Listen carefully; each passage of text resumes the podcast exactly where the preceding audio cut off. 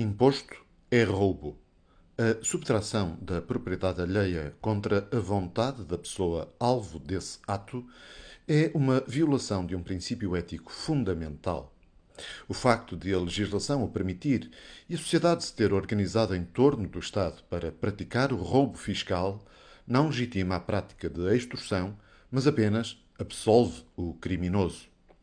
E se em Portugal ainda não chegamos à apropriação de 100% do produto do nosso trabalho, qual a percentagem da carga fiscal que permitiremos que os políticos nos imponham sem nos vermos a nós próprios como escravos do Estado?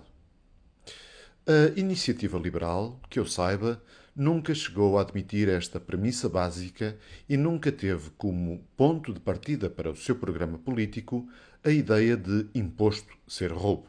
Todavia, até há uns tempos, este partido distinguia-se dos outros pela sua defesa contra a enorme carga fiscal a que os portugueses são sujeitos e também pela defesa da baixa de impostos.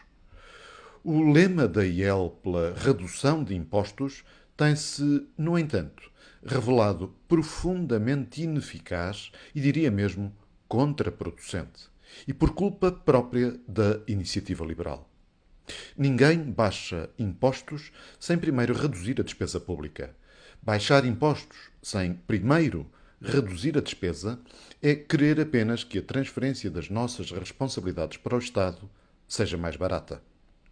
A iniciativa liberal tem um pregão e grita pela baixa de impostos, mas está calada ou fala muito baixinho quando se trata de definir linhas de rumo para a redução da despesa pública de forma permanente e sustentada que vá muito para além do caso TAP.